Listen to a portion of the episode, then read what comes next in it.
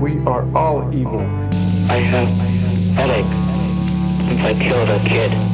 I grew up in a wonderful home with two dedicated and loving parents. E uma vontade, eu não sei que vontade, era uma vontade, uma vontade de alguma coisa. E eu saía como se fosse para caçar alguma coisa. What the hell am I doing telling you that?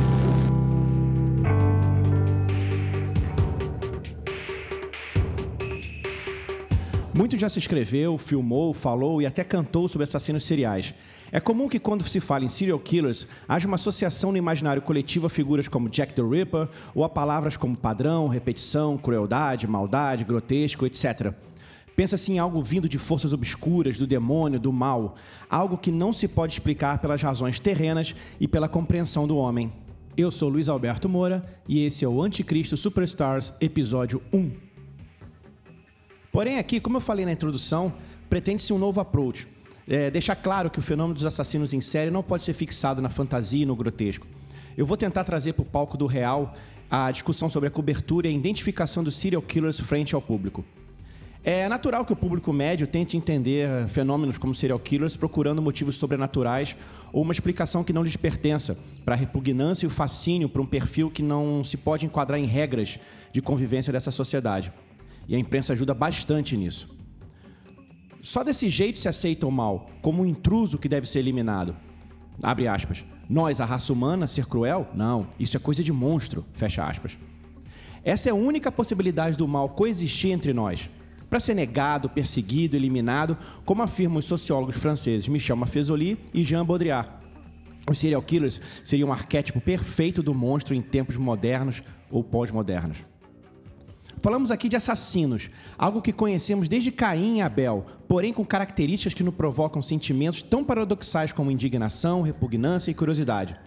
Não se compreende e não se aceita o assassino em série. Cria-se uma aura grotesca e dentro dela cabem o medo, o fascínio, a curiosidade, o ódio, entre tantos outros sentimentos que entram em conflito e que geram um novo esquema social. Numa era de hiperviolência, não se tratariam mais de assassinos comuns, seriam obras com começo, meio e fim. E nós, plateia, júri e executores.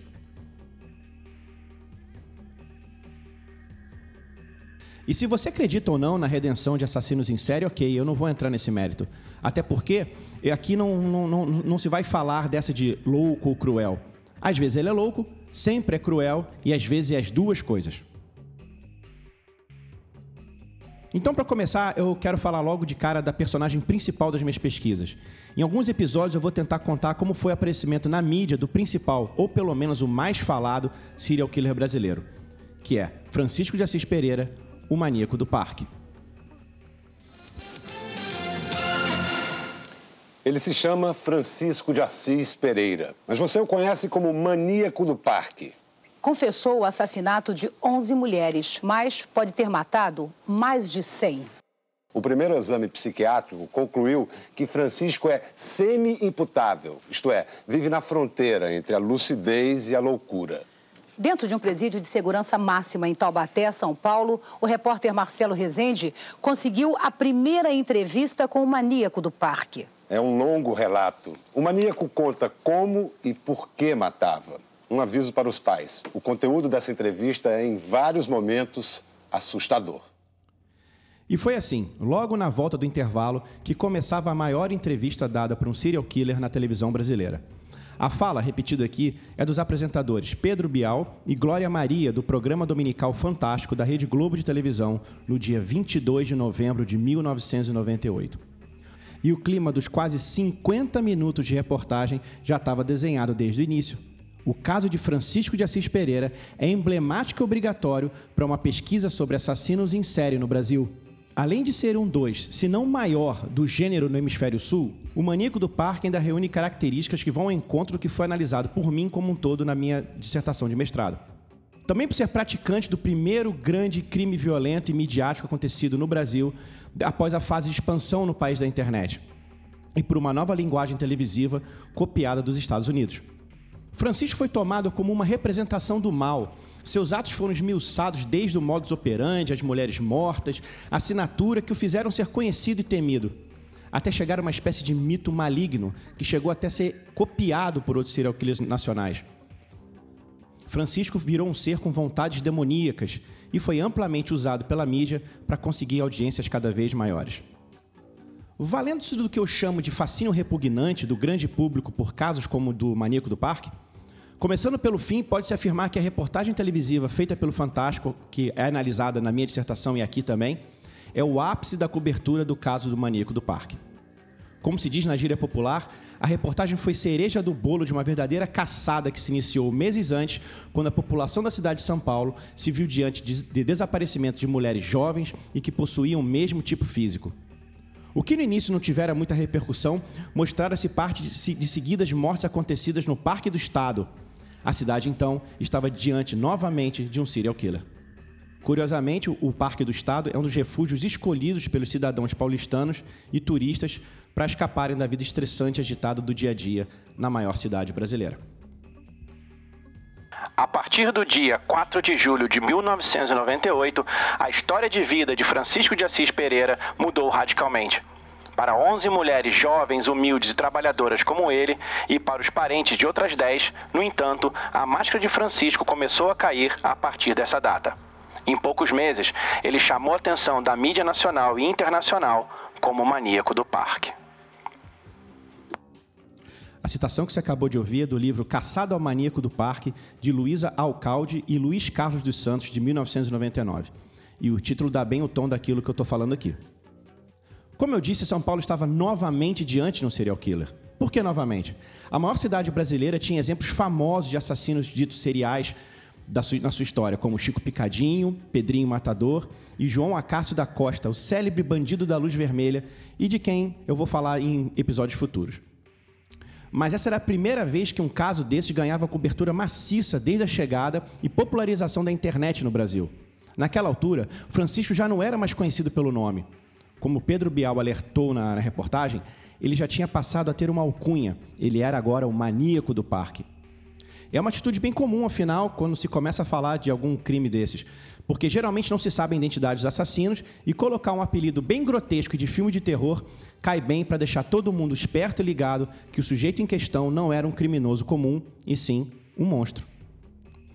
Além disso, é importante perceber também como a figura do repórter criminal acaba tendo um destaque grande dentro desse contexto. Em como esse comunicador, aquele que faz a ponte entre o crime e a sociedade, passa a ter papel determinante nas reações em como o serial killer é embalado para o consumo das massas. No Brasil, a figura do repórter de crime recebe o mesmo tratamento fantasioso. São verdadeiras personagens do dia a dia de milhões de pessoas, como Jacinto Figueira Júnior, o lendário Homem do Sapato Branco, Marcelo Rezende, José Luiz da Atena, Ratinho, Wagner Montes, entre tantos outros. São pretensos mero apresentadores do crime em questão, mas que manipulam e enchem de drama o que estão a mostrar.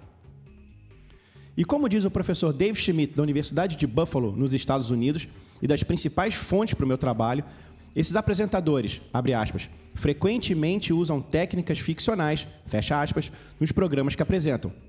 E esse é um dos pontos centrais da minha análise. O que interessa é a partir de quando Francisco começou a ficar conhecido pelo grande público e em como a mídia usou a sua imagem para propagar uma cultura de pânico, medo e revolta nos espectadores e leitores.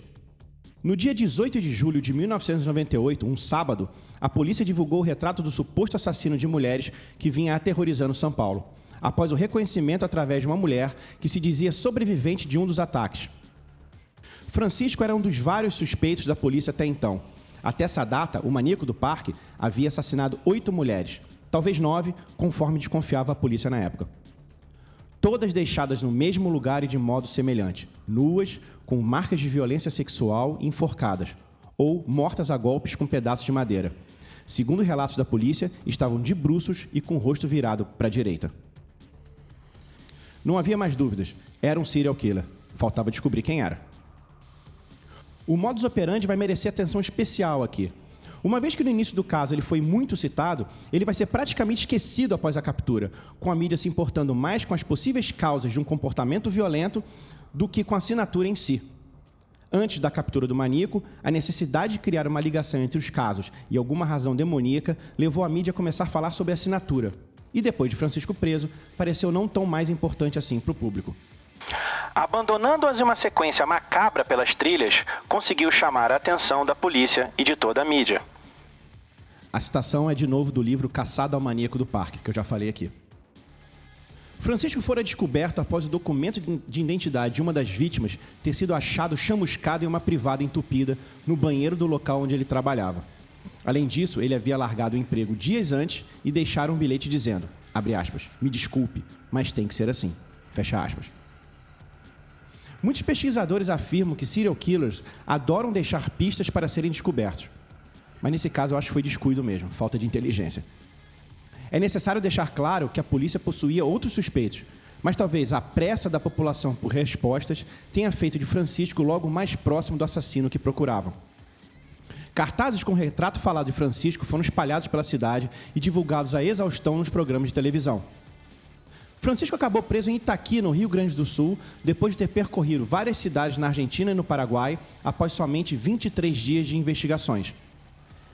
Depois de preso, contou que atraía as vítimas com um papo que ele era fotógrafo profissional e que oferecia às meninas uma chance de ingressar no mercado de modelos.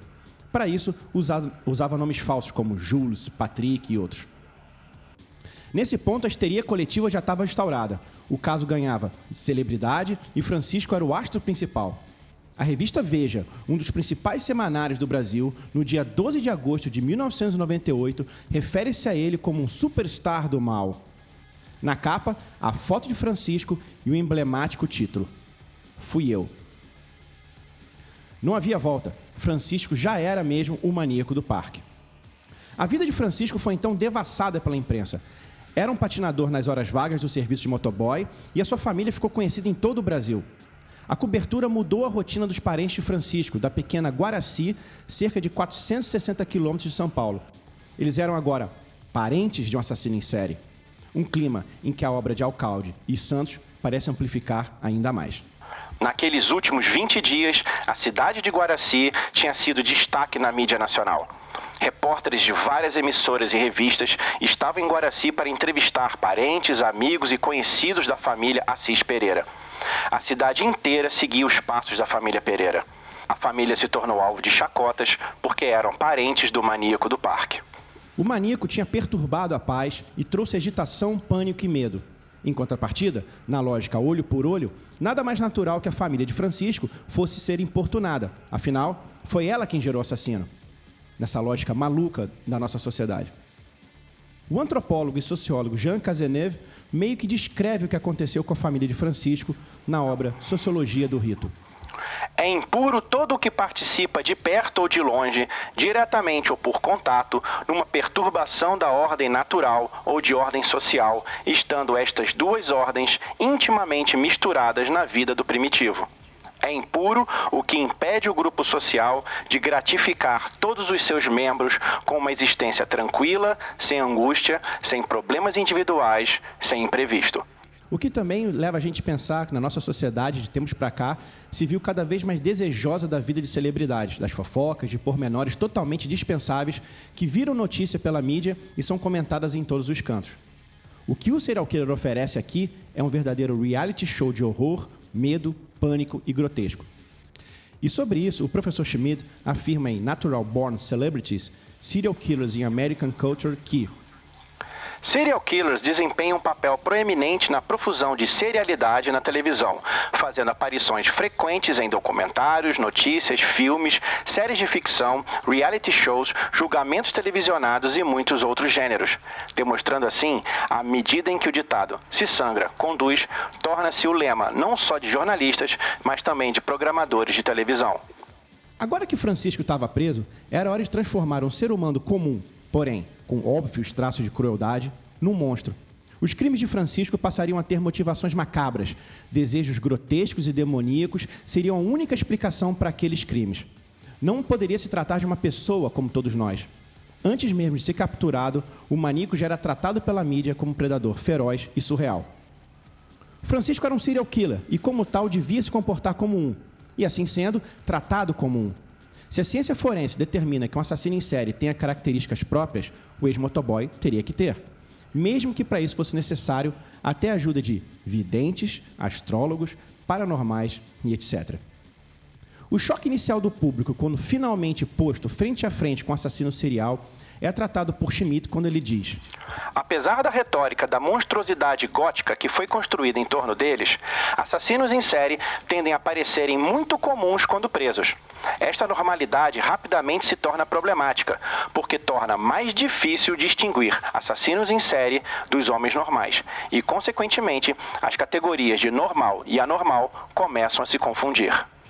É aí que a mídia volta a atacar. A junção dessas narrativas que impõem o medo e o pânico com a necessidade e a vontade de uma sociedade se ver livre de quaisquer semelhanças com assassino serial transforma uma pessoa de aparência comum com um monstro nos dias atuais. O público não podia ficar de fora desse esquema. Era necessário participar, seja com telefonemas anônimos antes da prisão de Francisco, até manifestações em frente à delegacia cobrando justiça por aquelas meninas. A celebridade de Francisco foi instantânea. Programas de televisão, jornais, todos se acotovelavam para entrevistá-lo. Conseguir palavras do maníaco do parque era garantir preciosos pontos na guerra pela audiência. E aí vale tudo. O Brasil estava vivendo pela primeira vez o que só acompanhava pelas séries de televisão ou pela cobertura de crimes espetaculares. Quem não se lembra do caso de O.J. Simpson, por exemplo? Nos Estados Unidos, em particular, claro. A exposição de Francisco seria comparável a um grande serial killer americano, como, por exemplo, Jeffrey Dahmer, o canibal de Milwaukee, ou Ted Bundy, que você viu aí na série da Netflix. Teorias das mais diversas foram elaboradas para justificar os atos de Francisco. Demônios, vozes do além, maus tratos na infância, lesões cerebrais, homossexualidade reprimida, entre outros. Tudo para explicar ao público algo que seria teoricamente simples, a despeito de qualquer desvio de comportamento psiquiátrico que ele possa ter, Francisco é mau. A tentativa de se buscar motivações grotescas seria somente uma forma de afastar Francisco de nós. Mesmo que Francisco possua alguma patologia de ordem mental, seria demais simplório reduzir os seus atos a pura loucura. Afinal, um louco andaria pela cidade de São Paulo, escolheria mulheres a dedo, com um nome falso e as convenceria de que era um fotógrafo de modelo e as levaria para o Parque do Estado? Lembra muito o caso do próprio Ted Bundy ou de H.H. Holmes, considerado o primeiro serial killer americano que chegou a construir um hotel para poder capturar suas vítimas. Mas para o grande público não é tão simples. É fácil perceber qual a intenção dos programas policiais na televisão ou da própria imprensa inscrita quando retratam um assassino em série. Segundo o professor Schmidt, eles precisam acentuar a aberração dos assassinos em série ao procurar os mais antigos, geralmente na infância, sinais de desvio do criminoso. Uma pesquisa que envolve eventos perfeitamente normais e os reformula com premonições sinistras do que está por vir. A reafirmação das diferenças entre os seres humanos, dito comuns, e os assassinos em série junta a sociedade em torno de um ideal: se livrar do mal. Bom, esse primeiro episódio está ficando já um pouco longo e no próximo eu vou falar mais especificamente sobre a cobertura dada ao caso e a prisão de Francisco, que culminou num show de horrores que se seguiu até depois da entrevista do Fantástico. Daqui a pouco eu volto para uma dica de leitura. Bom, e para quem quiser saber mais sobre essa relação da cultura pop, mídia e serial killers, eu recomendo um livro que eu já falei aqui nesse episódio. Natural Born Celebrities: Serial Killers in American Culture, do Dave Schmidt, um livro de 2005 e que foi lançado pela Universidade de Chicago. Bom, é isso. Eu espero que tenham gostado. Comentem, deem suas visões sobre o tema e daqui uma semana eu volto com o segundo episódio de Anticristo Superstars. Até mais! Levamos duas sensitivas ao Parque do Estado, o local dos crimes. Socorro Leite e Regina Giovanetti ficaram se conhecendo naquela hora e ambas tiveram rigorosamente as mesmas visões, as mesmas revelações, envolvendo o motoboy e suas vítimas. 5 de novembro, o astrólogo Humberto Gentil chegou às mesmíssimas conclusões, traçando o um mapa astral do maníaco. Tudo que as sensitivas e o astrólogo disseram foi dias depois reforçado pelo parecer do psiquiatra Guido Palomba